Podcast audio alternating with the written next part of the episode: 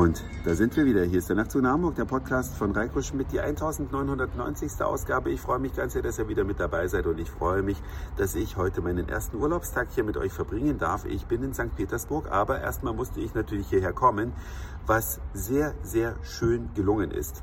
Ich bin zum ersten Mal komplett mit der Bahn zum neuen Berliner Großflughafen BER angereist, weil das Parken vor ein paar Wochen hat mich ja 49 Euro pro Tag gekostet, was eine saftige Rechnung nach sich gezogen hat. Den Fehler mache ich kein zweites Mal.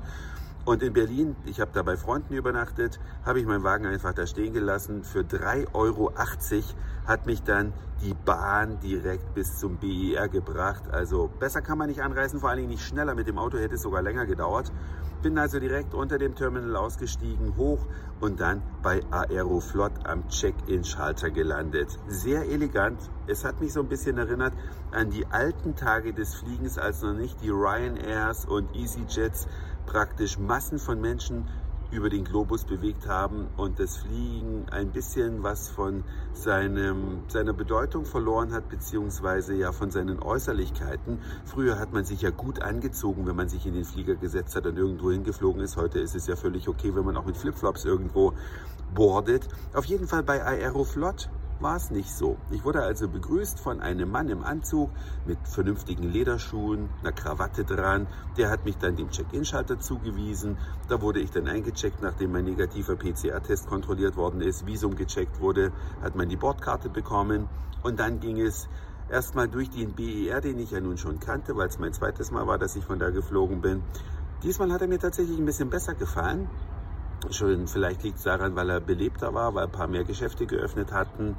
Ähm, über den Style kann man sich nach wie vor streiten. Worüber man sich nicht streiten kann, ist, dass dieser Flughafen für Behinderte scheinbar nicht geplant worden ist. Nicht, dass es mich betreffen würde, aber ich habe mich schon gefragt, nachdem ich beim äh, Borden über ein arschenges Treppenhaus nach unten gehen musste, wo es erstmal für mich nicht ersichtlich irgendwo einen Lift gab, da drin stand die Luft, also keine Klimaanlage. Ich frage mich, wer das geplant hat, weil in Berlin war es natürlich gestern auch schon ziemlich warm.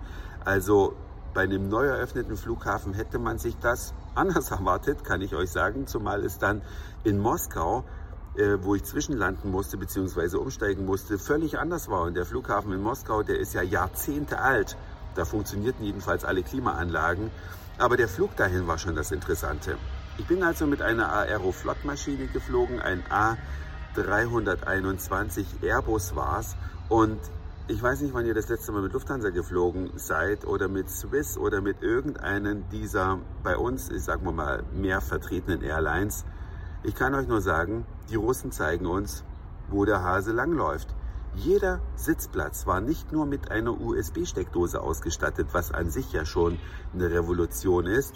Nein, jeder Sitzplatz hatte eine 230 Volt Steckdose. Ich konnte also mein iPad-Ladegerät einstöpseln, mit dem mein iPhone wesentlich schneller lädt als über so einen normalen USB-Charger.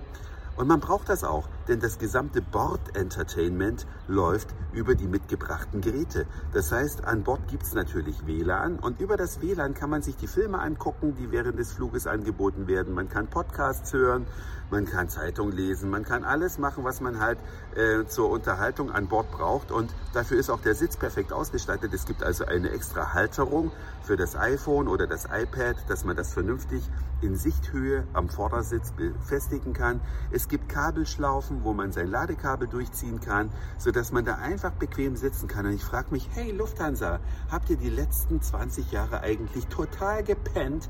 Weil wenn ich mir eure Flugzeuge so von innen angucke, die haben ja den Stand von 1990, was die technische, technische Ausstattung betrifft. Also eigentlich krass, dass es eine Aeroflot, der man es nicht zutrauen würde, einem vormachen muss. Das heißt konservativ im Bekleidungsstil der Angestellten und knallmodern bei der Ausstattung der Airbusse. Also wirklich, wirklich sehr erstaunlich. Bin dann in Sheremetyevo, das ist der große Flughafen in Moskau, zwischengelandet.